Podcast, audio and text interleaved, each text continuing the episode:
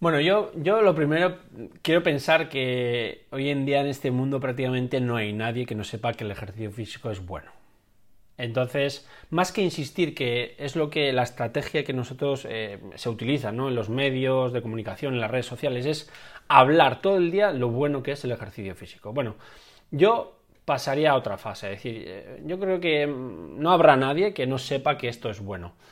Eh, yo lo que le animaría a las personas es que, bueno, que entiendan que esto, cada uno tiene su tiempo, su momento para hacer cambios, que entiendan que, un cambio eh, no es un proceso lineal, sino que van a empezar, pueden dejar, pueden volver, ¿vale? Y que ese proceso es normal. Ese es un proceso de cambio, ¿no? Que encuentren su momento y sobre todo, más que esperar a sentirse realmente muy entusiasmados, ilusionados por esto, que traten de actuar, que identifiquen pequeñas acciones, aunque sean cinco minutos, y que lo repitan, ¿vale? y que traten que esas actuaciones tengan un, eh, reforzadores intrínsecos, ¿vale? Que sean muy gratificantes, agradables, ¿vale? Y que trate de repetir. Y que entienda que el proceso de cambio tiene sus altibajos, ¿vale? Y que persista. ¿eh? Ese al que escucháis es una yarrieta, es un psicólogo deportivo y de la actividad física y sabe muy bien de lo que está hablando. Ha jugado al balonmano a nivel profesional durante 15 años y actualmente trabaja asesorando a deportistas, entrenadores y equipos deportivos y colabora en las actividades de tecnificación y alto rendimiento de la Federación Española de Balonmano. Pero consciente del verdadero problema de la actividad física que es precisamente la inactividad, una de las áreas de su trabajo que más le apasiona es la relacionada con la promoción de la salud y prescripción de ejercicio físico, a la que se dedica desde hace más de 8 años. Actualmente dirige varios proyectos o servicios de orientación para la actividad física, que es como se llaman, y es el autor de un programa de formación para entrenadores y prescriptores de ejercicio en los secretos de la adherencia a los programas de ejercicio que prescriben los profesionales. Y como además de todo eso también es mi amigo, ya no tenía excusas, no yo sino él, para ofrecerme una entrevista sobre los secretos de las técnicas para conseguir adherencia y robarle algunas ideas que me pudiera llevar yo después a mi rehabilitación cardíaca.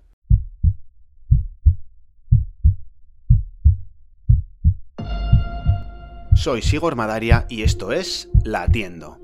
Un lienzo en blanco donde me expreso libremente para contaros la cardiología desde mi punto de vista. Una cardiología un tanto irreverente que cuestiona el status quo para adaptarse a las peculiaridades de cada paciente y sin perder de vista en todo momento que existen dos formas de vivir más. Vivir más años y estar más vivo.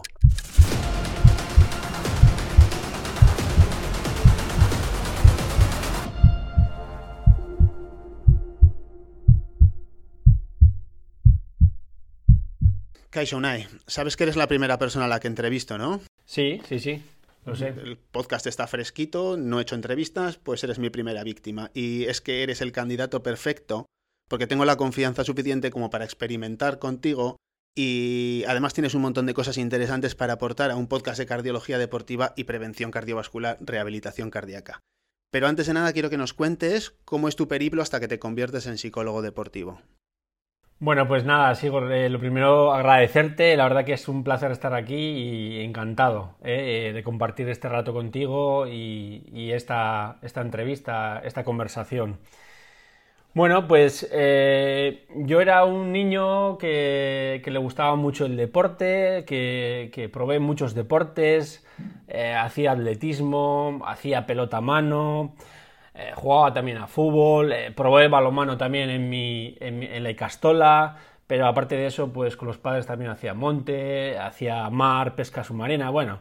Eh, a los 15 y 16 años tuve que decidir un poco el deporte, se me daban bastante bien y bueno, pues opté por algunas razones, muchas veces no, no, no, tanto porque me gustaba este deporte más, quizá a veces pues por la bueno por las sensaciones que tienes con el entrenador o las conexiones o, que tienes con el entrenador no decidí eh, optar por el balonmano.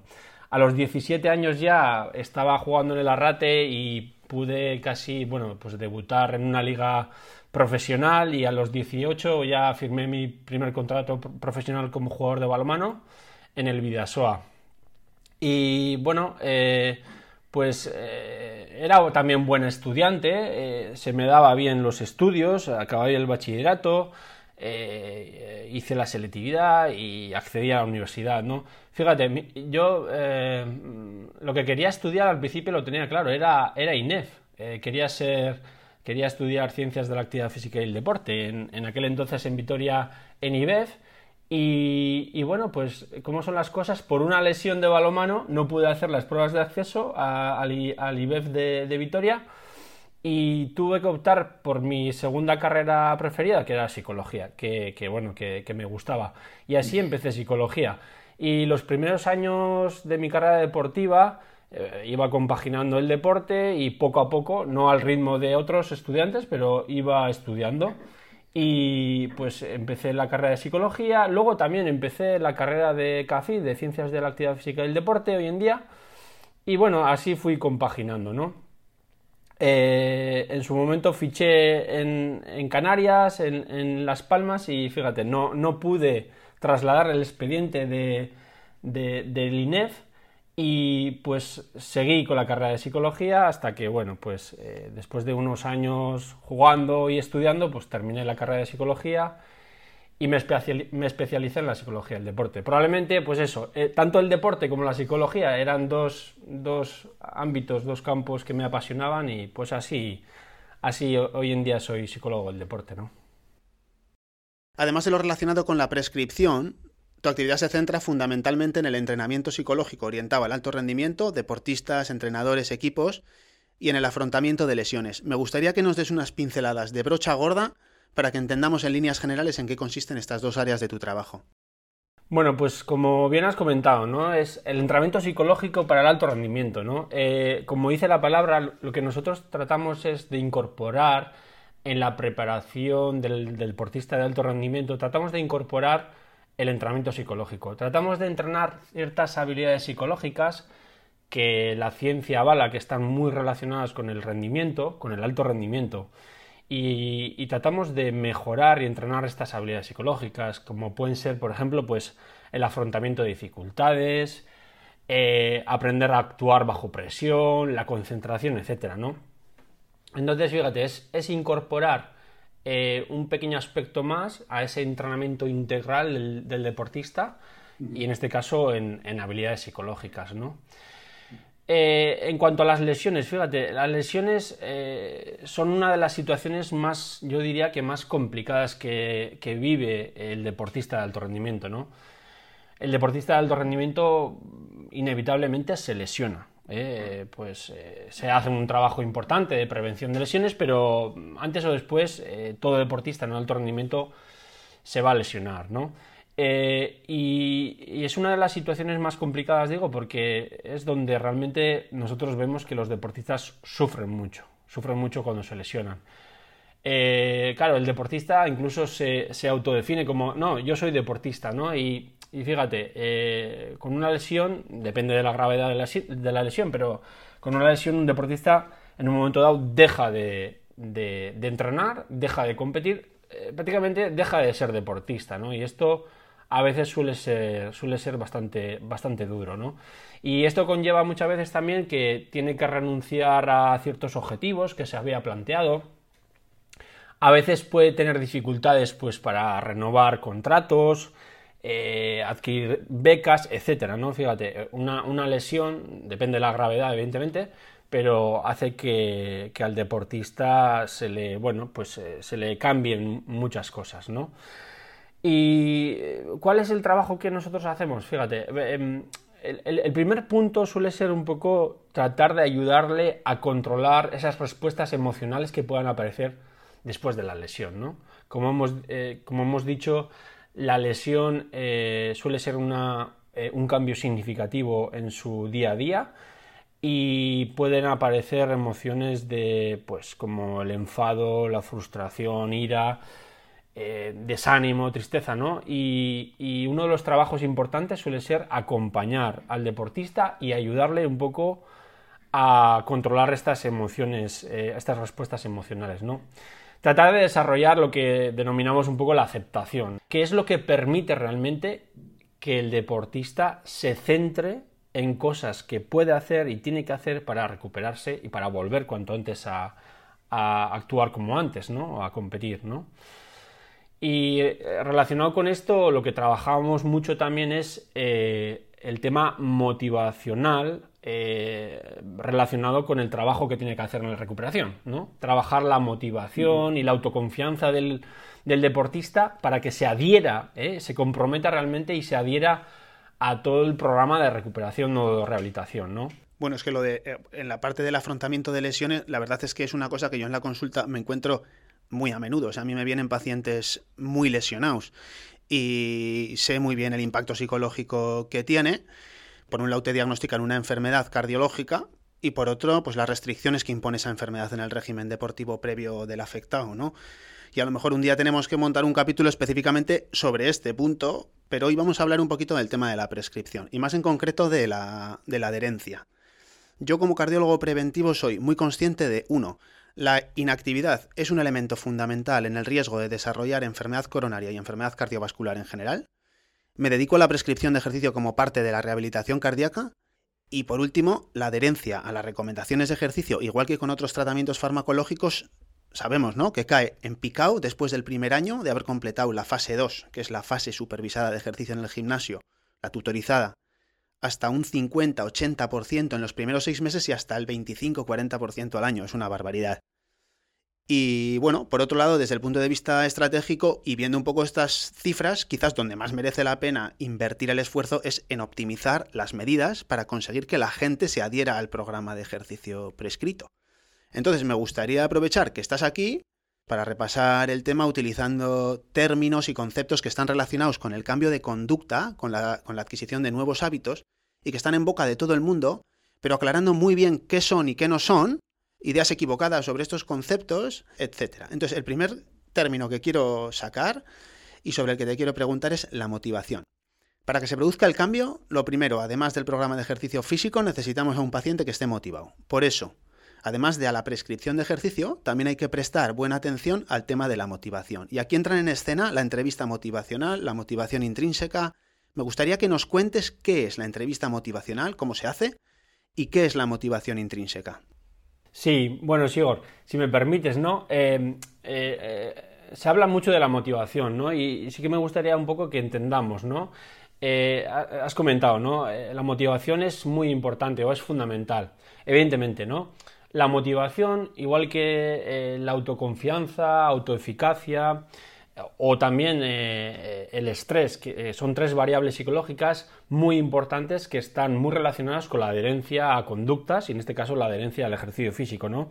Y la motivación es fundamental, pero cuidado, porque quizá vemos personas que, no, que, no, se mueven por motivación, sino que tú verás además en consulta, se mueven, se movilizan por miedo por, estrés. Y esto es importante entender, ¿no? No, solo es la, eh, motivación la única emoción que nos moviliza. ¿eh? Incluso a veces eh, tenemos que ayudar al paciente, a los clientes, a las personas a que empiecen a actuar para generar motivación. A veces lo que esperamos es estar motivado para actuar. Y a veces ese ciclo, ese, círculo vicioso hay que construirla, o ese círculo virtuoso hay que construirla empezando a actuar para sentirse motivado. ¿Vale? A veces esperamos a sentirnos para actuar. Y eh, sabemos a veces que la emoción viene a posteriori de la actuación. Por eso, por eso quería aclarar un poco estas ideas, ¿no? Es decir, no siempre las personas actuamos por motivación, podemos empezar a actuar por miedo, por miedo a enfermar, por miedo a tener un problema grave. Tú estoy convencido de que en consulta ves esto mm, mm, con, mucha, eh, con mucha frecuencia. No, no, sí. De hecho, el, motor principal de nuestros pacientes, por desgracia, es el miedo. Y funciona, ¿eh? es curioso porque funciona, por lo menos en algunos de ellos. Claro, el miedo es un movilizador enorme del ser humano. Sea, con esa percepción de amenaza, que es la sensación de estrés, nos movilizamos. Lo que tenemos que ir trabajando, lo que tú has dicho después, ¿no? Lo que tenemos que ir trabajando en estos pacientes, en estos clientes, es que ese motor inicial que ha sido el miedo se convierta en una motivación intrínseca. Esto es, que le gusta la propia actividad y le gusta las sensaciones que le, genera la propia actividad. Eso sería la motivación intrínseca, ¿no? Yo empiezo a hacer ejercicio por miedo a la enfermedad que tengo ¿eh? o por miedo a problemas de salud, pero pruebo eh, esta actividad, ejercicio físico, y eh, me adhiero a un programa al final porque realmente, joder, pues me sienta bien, me siento capaz, me genera buenas sensaciones, voy consiguiendo objetivos, ¿no? Es convertir ese motor inicial, que es el miedo, en el motor de la motivación intrínseca, ¿no?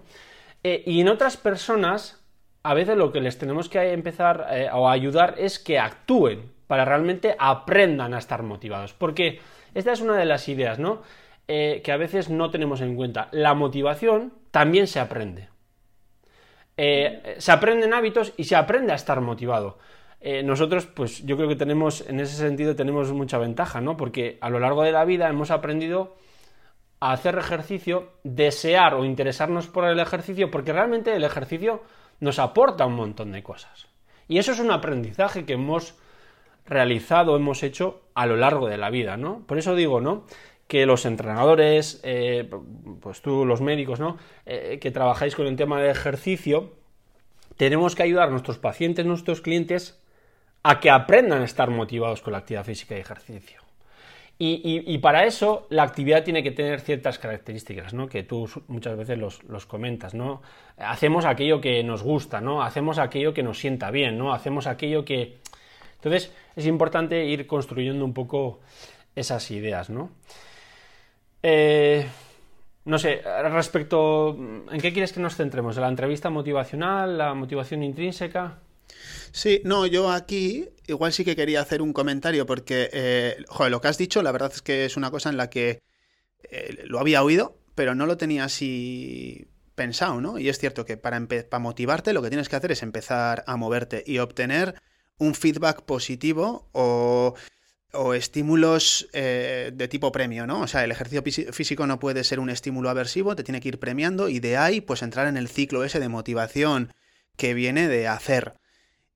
Y luego aparte, pues a nosotros en la entrevista motivacional, efectivamente, al final parece que de lo que se trata es de, exponerle al sujeto la información, y bueno, pues eh, de alguna manera confrontarle con sus creencias para ver hasta qué punto a él esa información le mueve al cambio. Entonces, me gustaría conocer eso, es un poco tu opinión sobre cómo funciona la entrevista motivacional o qué papel tiene a la hora de pescar la motivación intrínseca de un paciente determinado.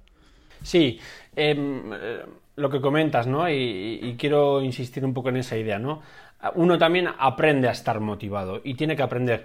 Y, a veces eh, lo que no tenemos en cuenta es esto, ¿no? Eh, claro, una persona eh, realizando ejercicio físico, actividad física o un programa de ejercicio, si no se siente capaz, competente, si no siente gratificación, si no siente un reforzamiento positivo o negativo, ¿no? De la propia actividad, será muy complicado que realmente esté motivado, se motive o que aprenda motivación sobre el ejercicio físico, ¿eh? Por eso es, por eso es muy importante. Bueno, el tema de la entrevista motivacional eh, bueno, es, un abordaje que, viene un poco ya desde la década de los 80, ¿no? de, varios psicólogos clínicos, em, eh, Miller y, y, ¿no? Eh, lo que vieron realmente aquí, lo que se vio es que eh, en unos estudios, cuanto menos eh, se trataba persuadir y convencer a ciertos eh, pacientes ¿no? a cambiar ciertos comportamientos saludables, pues se veía que era más probable que estos pacientes se hicieran los cambios. Y, y, también al revés, ¿no? Cuanto más se empujaba o se insistía, oye, tienes que hacer esto, tienes que hacer lo otro y tal, se insistía, cuanto más se insistía en esto, menos probabilidad había de, cambio. De aquí, de estos, de estos estudios, un poco se, ha trabajado el tema de la entrevista motivacional. ¿no? La entrevista motivacional es un abordaje eh, em, eh, con, los clientes, pacientes, para favorecer procesos de cambio y se basa en las teorías del modelo de cambio de Prochaska y de Clement. ¿no? Eh, son un poco esos, e, esas etapas de cambio, ¿no? Eh, las personas, respecto a un cambio de comportamiento, podemos estar en diferentes fases. Y esto es muy interesante entenderlo, incluso clasificar a nuestros pacientes, a nuestros clientes, ¿no? O a deportistas. Es decir, esta persona respecto al cambio de comportamiento, ¿en qué está? ¿Está en una fase pre-contemplativa contemplativa? Esto es prácticamente que ni se lo está planteando o se está planteando, es probable que igual ha empezado a plantearse y en seis meses pueda empezar a hacer algún cambio, o está en una fase de preparación en el que, ostras, esta persona pues ya tiene la idea rondando en la cabeza, incluso ya ha empezado a probar algo, ha hecho algún pequeño intento, o está en una fase más de acción, ¿no? Esta persona realmente ya ha empezado y, está tratando un poco de, eh, pues, eh, adherirse a ese cambio, ¿eh? o está en una fase de mantenimiento o recaída, ¿no? Esa es un poco la teoría del modelo de cambio de Prochaska y de Clement, ¿no? Y, se basa, la, entrevista motivacional se basa un poquito en, esto, ¿no? En estas teorías. la entrevista motivacional también tiene en cuenta mm, unos elementos que son fundamentales en el proceso de cambio, que son las ambivalencias y las resistencias. Las personas al final eh, queremos esto, pero al mismo tiempo queremos otra cosa, ¿no? Y, esta teoría lo que hace es un poco poner encima de la mesa estos temas, ¿no? Es decir, eh, quiero esto y al mismo tiempo no lo quiero. Y esto un poco nos pasa, ¿no? Nos pasa con todo y nos pasa con los hábitos saludables, ¿no? Entonces, eh, eh, trabaja sobre la aceptación de las ambivalencias y de las resistencias. Yo creo que es uno de los de las perspectivas en este sentido muy interesantes, ¿no? Nosotros, a ver, en psicología esto lo tenemos integrado casi constantemente, ¿no? Y eh, la entrevista motivacional lo que hace es un poco empoderar al paciente, al cliente, al deportista, eh, eh, y es el propio deportista, el propio cliente o paciente quien un poco dirige el proceso. Esta es un poco la idea. Más que decirle lo que tiene que hacer, es trabajar un poco, y hoy en día también se habla mucho del coaching, ¿no? Un poco, eso es. El coaching es una técnica, eh, diríamos, no directiva, ¿no? más que decirle a las personas lo que tienen que hacer, porque muchas veces ya lo saben, es un poco acompañarle en ese proceso de cambio, ayudándole a reflexionar y ayudándole sobre todo a desarrollar un plan de acción. Y de esto se trata, la entrevista motivacional en las cuatro fases que tiene, ¿no? o etapas que tiene, de vincular, enfocar, evocar, planificar. Se trata de generar una buena vinculación terapéutica, ¿no? una buena vinculación con el paciente-cliente y eh, enfocar a la conducta que, queremos cambiar, ¿eh? E, evocar esas motivaciones, motivos, razones que pueda tener el cliente paciente para de alguna forma cambiar, también poner encima de la mesa las resistencias y ambivalencias que puedan haber y desarrollar un plan de acción. Esto es actuar y eh, revisar esas actuaciones. Claro. Bueno, al final es la eterna pelea, ¿no? Entre por un lado lo que sabemos que nos interesa pero que requiere un esfuerzo y en el otro lado pues los atajos o los hábitos malos que tenemos ya establecidos y que habría que romper o cambiar, pues por otros que nos interesen y nos lleven un poco en la dirección de los objetivos que nos ponemos. Y aquí están las barreras, las dificultades, las resistencias que nos encontramos en el camino y las tentaciones y el beneficio a corto plazo. La, la comodidad de no hacer ejercicio, el placer de comer algo que te gusta, el poteillo ese del mediodía que tiene un sex appeal brutal pero que te siniestra la segunda mitad del día me gustaría que nos expliques lo que son las barreras y luego, si tiene sentido clasificarlas, cómo se eliminan, cómo se suavizan, cómo se gestiona el tema de las barreras, ¿vale? Y luego hablaremos de cómo se crean los hábitos. Sí, bueno, eh, las barreras al final, bueno, nosotros desde la psicología del ejercicio físico eh, entendemos que son un poco las razones eh, que una persona puede tener para no realizar ejercicio físico. ¿no? Y se habla, bueno, se, habla de muchas barreras, también se clasifican, ¿no? pero bueno, mayoritariamente eh, los estudios se recogen. ¿no? La falta de tiempo, ¿no? la falta de tiempo suele ser una, barrera importante para hacer ejercicio físico, para no hacer. La falta de energía, la falta de motivación, ¿no? Pero hay, hay una idea yo creo que interesante y es, más que la falta de tiempo, falta de energía, falta de motivación, es la percepción que tiene la persona sobre estos aspectos, ¿no? Es la percepción de falta de tiempo. Esto sí que, sí que es importante eh, matizar esto, porque nosotros como entrenadores, médicos, ¿no? como facilitadores de cambio, cuando trabajamos con personas estamos trabajando con su percepción, con su subjetividad. Y, ahí está el trabajo, ¿no? el trabajo está en que trabajemos esas percepciones que tiene la persona sobre las barreras. Porque las barreras pueden ser muy subjetivas, y de hecho lo son, ¿no? Es decir, por eso es importante en esa conversación con la persona que le preguntemos, oye, ¿qué percibes tú como barrera, ¿no? Eh, ¿Qué dificultades tienes? Eh, porque son muy subjetivas al final, ¿no? Y lo que se trata es un poco de abordar esas percepciones que tiene y diseñar un plan de acción para mejorar esas percepciones y tratar de cambiar un poco o superar esas dificultades, barreras que tiene la persona. De eso se trata. Yo, yo por lo menos lo, lo abordo así y lo trabajo así. Claro, un comentario. Y hace unos cuantos años, creo que fue en el 2003, la OMS estableció una serie de categorías o dominios para clasificar las barreras y eran, pues, bueno, las barreras del paciente, las propias del paciente, pues como por ejemplo puede ser la motivación, la autoeficacia, etc. Luego están las barreras propias de la condición, de la enfermedad, o en este caso también de la medicación que se utilice para la enfermedad, si interfiere con el programa de ejercicio o con la adherencia, pues por síntomas, ¿no? Por ejemplo, dolor, fatiga o efectos secundarios de los fármacos, pues que puedan dar fatiga, dolores musculares, etcétera. También los propios de la propia terapia, que en este caso sería el programa de entrenamiento, pues lo difícil que sea el programa de entrenamiento o, ¿no? o, las limitaciones que pueda haber para implementarlo. Y luego aspectos socioeconómicos, pues de coste del tratamiento o de nivel cultural a la hora de entender la importancia del tratamiento, la forma de llevarlo a cabo. Y luego las limitaciones del sistema, ¿no? Pues en cuanto a las posibilidades que ofrece el sistema para, para para llevar a cabo el tratamiento, en este caso el régimen de ejercicio.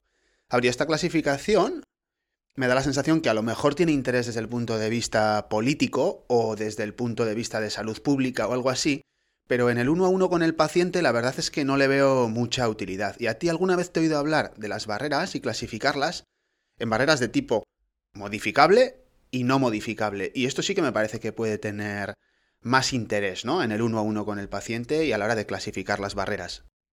Sin duda alguna. Es, esa es, em, sí, em, eh, evidentemente la condición de vida que pueda tener el paciente, el cliente, ¿no?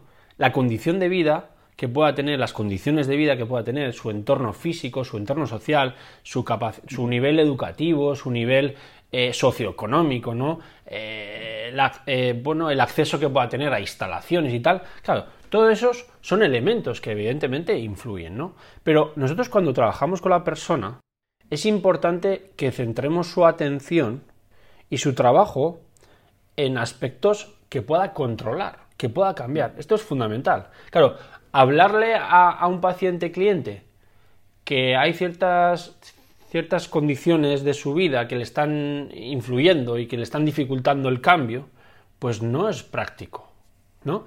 Eh, eh, quizá en otro contexto, ¿no? A nivel, pues eso, de salud pública, a nivel de instituciones y tal, podemos ir a analizar y hablar y abordar pues eh, algunos elementos que sabemos que influyen, evidentemente, ¿no? Es decir, eh, tener en un municipio un espacio, un parque, pues sabemos que favorece la actividad física, ¿no?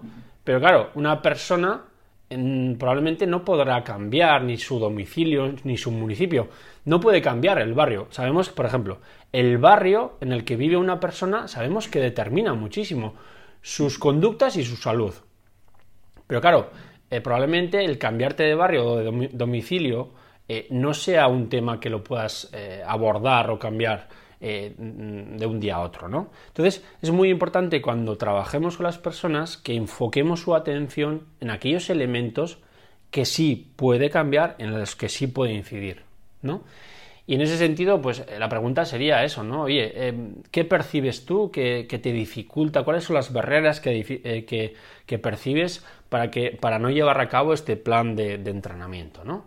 Y, tratar de centrar la atención en aquellas cosas que sí podemos incidir y tratar de mejorar esa percepción que tiene la persona, ¿no? Sí, a ver, cuando hablas de la percepción, yo de lo que te estoy entendiendo, o lo que intuyo de lo que hablas de forma así un poco subrepticia, es del concepto de autoeficacia, ¿no? La sensación que tiene el sujeto de poder hacer frente a las dificultades. Entonces, eso, ¿qué es la autoeficacia? ¿no? ¿Cómo enlaza con todo esto? ¿Cómo se puede fomentar? Supongo que no es lo mismo que el locus de control, pero que tiene cosas en común. Ilústranos un poquito, porfa. Sí, y lo, que has comentado, ¿no? Claro, la autoeficacia, autoconfianza, autoeficacia, ¿no? eh, es una creencia que la persona tiene. Y, es un elemento fundamental, ¿no? Se habla mucho de la motivación, de hecho hemos hablado mucho, ¿no? De la motivación intrínseca, entrevista motivacional, pero realmente en los procesos de cambio la variable psicológica, eh, digamos así, que sea una llave maestra, ¿no? Que, favorezca que una, persona esté motivada es la autoeficacia. Esa creencia que tiene la persona para llevar a cabo con, eficacia y con acierto una tarea concreta. Eso sería la autoeficacia. Entonces, fíjate, es muy subjetiva, es una creencia. Pero vuelvo a insistir lo mismo, ¿no? Nosotros, como profesionales de salud, tenemos que favorecer que la persona vaya desarrollando esta percepción de que es capaz de abordar las dificultades que tiene y eh, de alguna forma eh, solucionarlas, ¿no? Que es capaz de incorporar a su vida una nueva conducta, un nuevo hábito, ¿no? Y aunque sea con altibajos, eh, que va progresando. ¿Qué es lo que genera la autoeficacia y la autoconfianza? Pues la experiencia de éxito. La experiencia de éxito es, clave.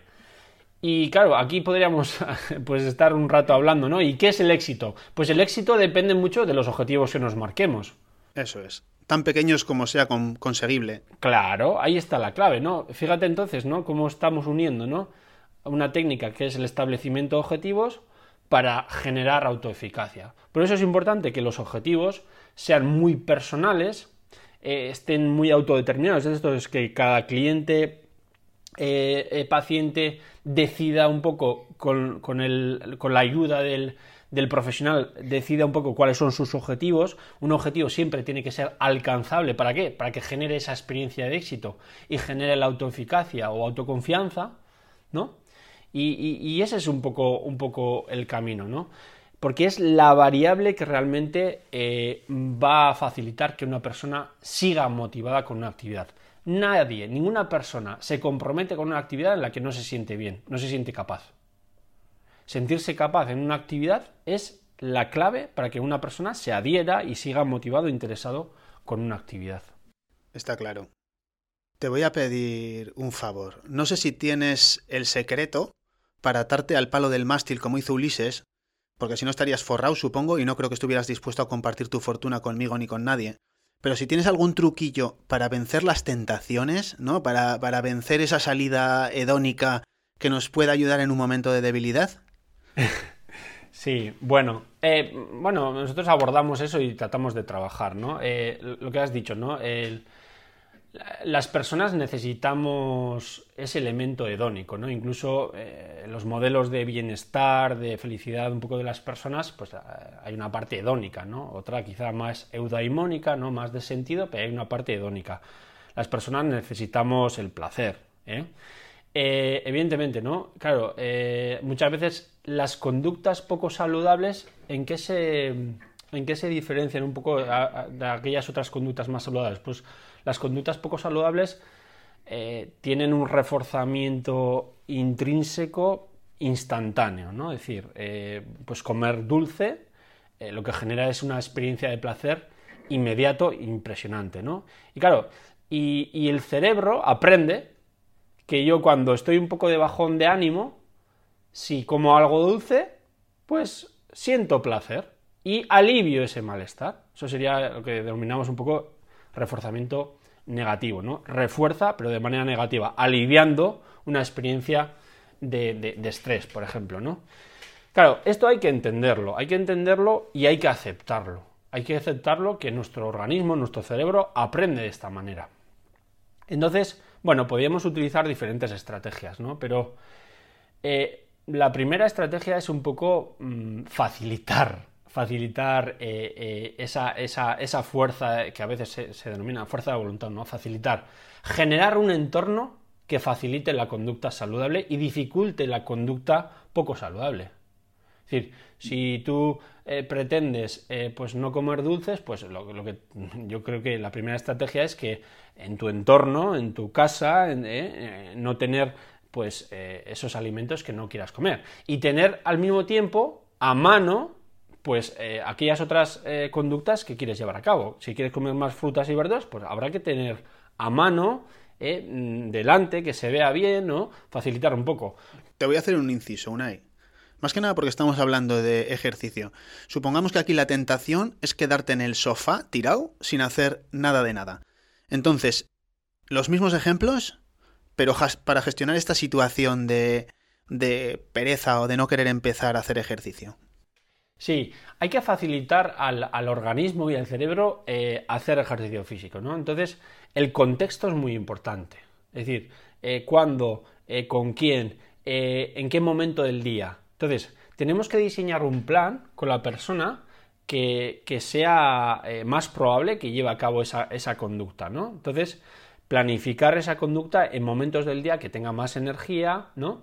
estrategias que podemos utilizar, pues quedar con alguien, Em, poder hacer eh, quizá una actividad física, ejercicio físico que no requiera, pues no sé, eh, desplazarse a no sé dónde, eh, hacer una maleta. hay que facilitar, digamos, de alguna forma que las personas hagan esa, esa, esa conducta, hagan ejercicio físico, ¿no? Y, y, lo que hemos dicho antes, ¿no? Y luego la propia actividad es que sea muy, muy reforzante, ¿no? En ese caso concreto, ¿no? Cuando realmente pues tenemos esa tentación, tenemos ese momento en el sofá y tal, ahí podemos utilizar también un poco estrategias más cognitivas, ¿no? Y, más emocionales, ¿no? Es decir, pues tratar de conectar un poco con tus objetivos, eh, tratar de quizá visualizar lo bien que te vas a sentir después, ¿eh? pero con la idea de, de que actuemos, o sea, hay que actuar, ¿no? Ahí también a veces entrenamos a las personas para que eh, manejen quizá a veces pues eh, la dispersión mental que puedan tener en ese momento o los pensamientos que le puedan venir, ¿no? no tengo ganas, no me apetece mucho, ¿no? Eh, entender que, que, son solo pensamientos y no tienen por qué estar relacionados con la actuación. Es decir, a mí porque me venga a la mente, no me apetece mucho, eso no, no, no quiere decir que no vaya a hacer las cosas porque muchas veces, aunque tenga en mente esa idea, yo puedo actuar, ¿no? Lo que hemos dicho antes, a veces eh, esperamos a sentirnos para actuar y hay que empezar a actuar para sentirnos, ¿no? Vale, una entonces, a ver, antes de ir acabando, quiero que nos hables un poco de los hábitos, ¿vale? Yo entiendo los hábitos como unos automatismos y que son, o que pienso que son el complemento necesario y lo que le da el relevo a la fuerza de voluntad cuando se trata de mantener la conducta ya a largo plazo. La fuerza de voluntad es fuerza, no es resistencia, entonces hace falta algo que de alguna manera perpetúe ese cambio.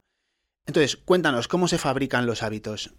Claro, lo que tú has dicho, ¿no? El hábito al final es un automatismo, ¿no? El, el, ser humano lo que tiene a veces de bueno, incluso también de malo, es que automatizamos conductas. Sean observables, esto es, cosas que hacemos y que se puedan observar, incluso conductas encubiertas, lo que llamamos, ¿no? Es decir, eh, tú, por ejemplo, como estar eh, como un disco rayado dándole vueltas a algunos temas, pues a veces es también un automatismo, ¿no? Pero bueno, entendiendo un poco como conducta, ¿no? Que se observa, eh, pues las personas tenemos esa capacidad de automatizar, ¿no? Por condicionamiento. Condicionamiento clásico y condicionamiento operante, ¿no? Es decir, las personas actuamos, ¿no? Eh, muchas veces eh, en relación a una señal, ¿no? Hay un estímulo y eh, lo que aprendemos es llevar a cabo una conducta asociado a ese estímulo, ¿no? Estímulo-respuesta, ¿no? Y después, de manera, hay un condicionamiento operante, ¿no? Es decir, esa conducta es mucho más probable que se repita siempre y cuando esa conducta tenga un reforzador, ¿no? Un reforzamiento. Esto es, que genere bienestar, que genere placer, que genere sensación de competencia, ¿no? O reforzamiento negativo, que alivie algún malestar, ¿no? Toda conducta que alivie algún malestar, pues es mucho más probable que se, que se repita, ¿no? Entonces, entendiendo eso, lo que tenemos que ir buscando es eso, construir hábitos saludables, es decir, que esté de alguna forma eh, relacionado a una señal, a un estímulo, que haya esa conducta y que esa conducta realmente que genere, que genere bienestar, ¿no? Que genere buenas sensaciones, por lo menos, ¿no? yo después de esta conversación que hemos tenido, la verdad es que eh, creo que alguna vez te lo he comentado. O sea, aquí hay un libro que, por lo menos para la gente de a pie y para entender un poco todo lo que es la ciencia del cambio de conducta y tal, el libro de Atomic Habits de, de James Clear me parece que es súper didáctico y que aterriza todas estas ideas súper bien. ¿Qué te iba a decir? A ver, te quiero preguntar una última cosa. La repetición, en lo que son los mecanismos del cambio de conducta, en la, automatización de conductas, el papel de la repetición. Se habla mucho de las veces que hay que repetir una conducta hasta que se automatiza o se convierte en un hábito. En la rehabilitación cardíaca, curiosamente, se ha visto que hay beneficio pronóstico hasta un total de 36 sesiones, que son las que financia, por ese motivo, el sistema de seguros en Estados Unidos. Lo que pasa es que son datos muy observacionales y probablemente el número de veces que haya que repetir una conducta dependa bastante más pues de las barreras que hay que vencer, etcétera. ¿Tú tienes más datos al respecto o qué nos dirías con respecto al tema de la repetición para automatizar una conducta y convertirla en un hábito? Sí, yo, creo que se, han hecho y se están haciendo estudios ¿no? para pues, cuantificar esto, ¿no? cuántas veces hay que repetir. Lo que está claro es que la clave es la repetición.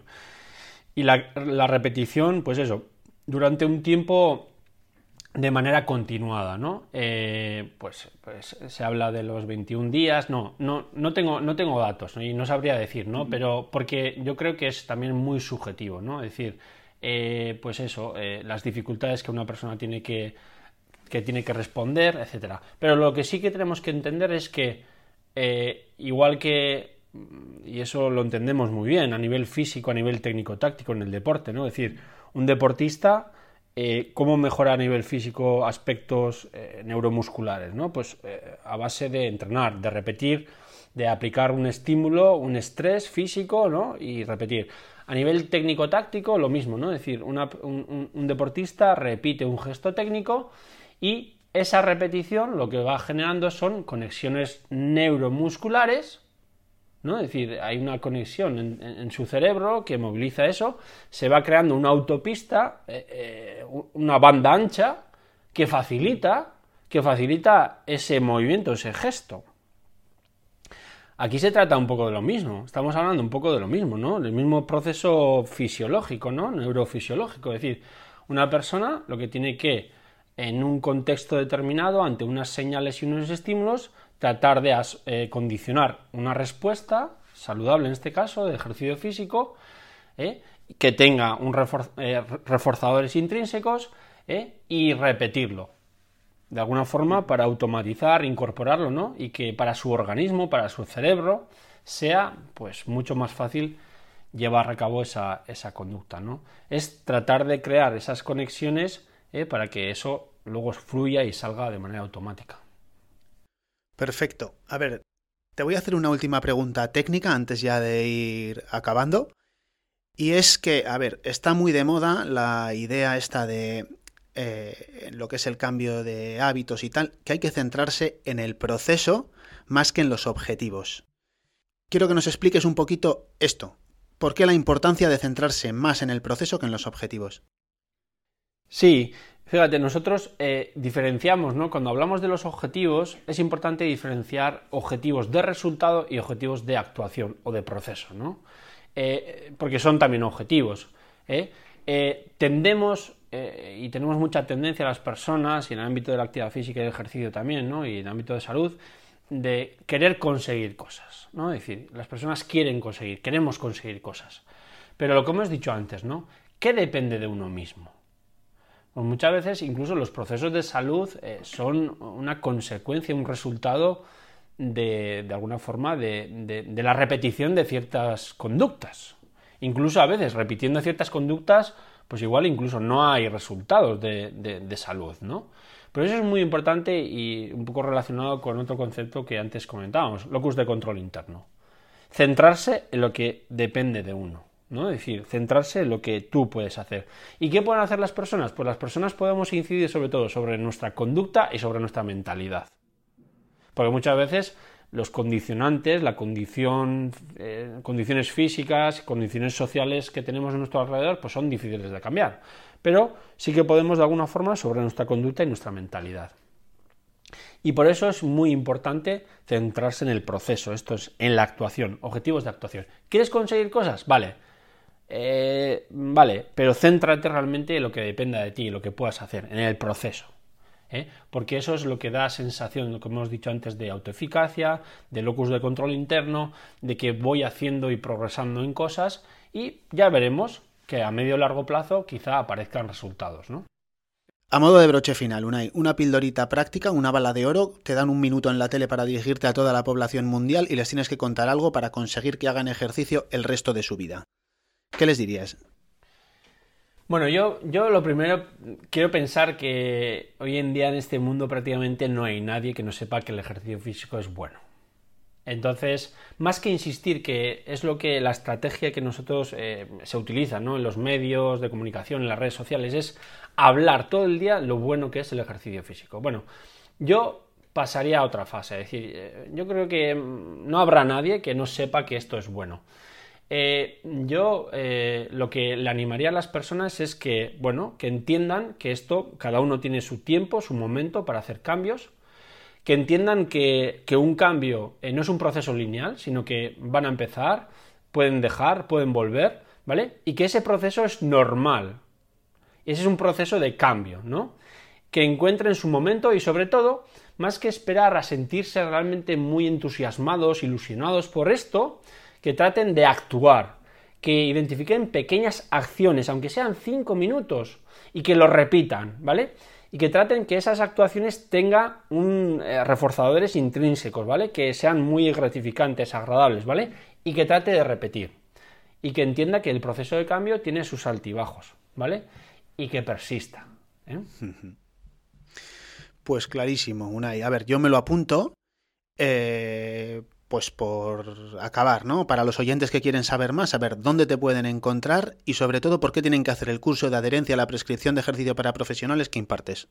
Bueno, pues eh, me pueden seguir, eh, bueno, en mi propio, eh, propia web, unayarrieta.com, en las redes sociales, si me buscan una como psicólogo deportivo, tanto en Instagram, Facebook, en Twitter. Y es verdad que los últimos años, bueno, pues he, trabajado mucho en temas de promoción de, actividad física y he trabajado, he colaborado estrechamente con, entrenadores personales, con, con CAFID y, bueno, pues eh, he diseñado un, programa, eh, eh, un curso donde explico y trabajo un poco todos estos conceptos, ¿no?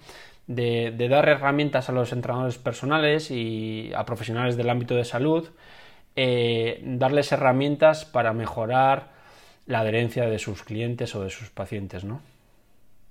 Vale.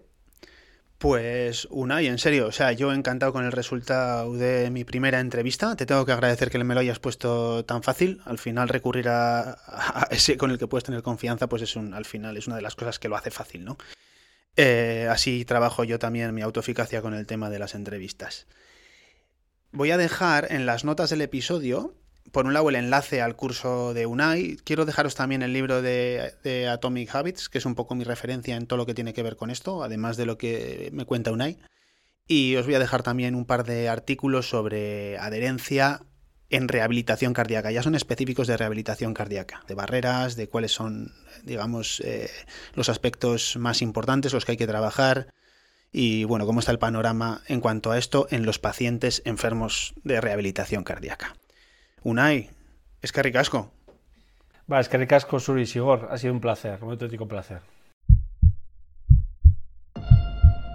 Gracias por escuchar el capítulo hasta el final. Si te ha parecido interesante, premialo con likes, me gusta, estrellas y recursos semejantes de sus respectivas plataformas y suscríbete al podcast. Te avisaré de cada nuevo episodio. Además, comparte el contenido con tus amigos y conocidos. Con eso me ayudas a mí y quizás a un tercero a recuperar la esperanza de seguir latiendo. Por último, si tienes algún problema cardiológico y sientes que necesitas ayuda para llevar una vida activa y adaptada a ti, contacta conmigo a través de mi web sigormadaria.com. Nos vemos en el próximo episodio.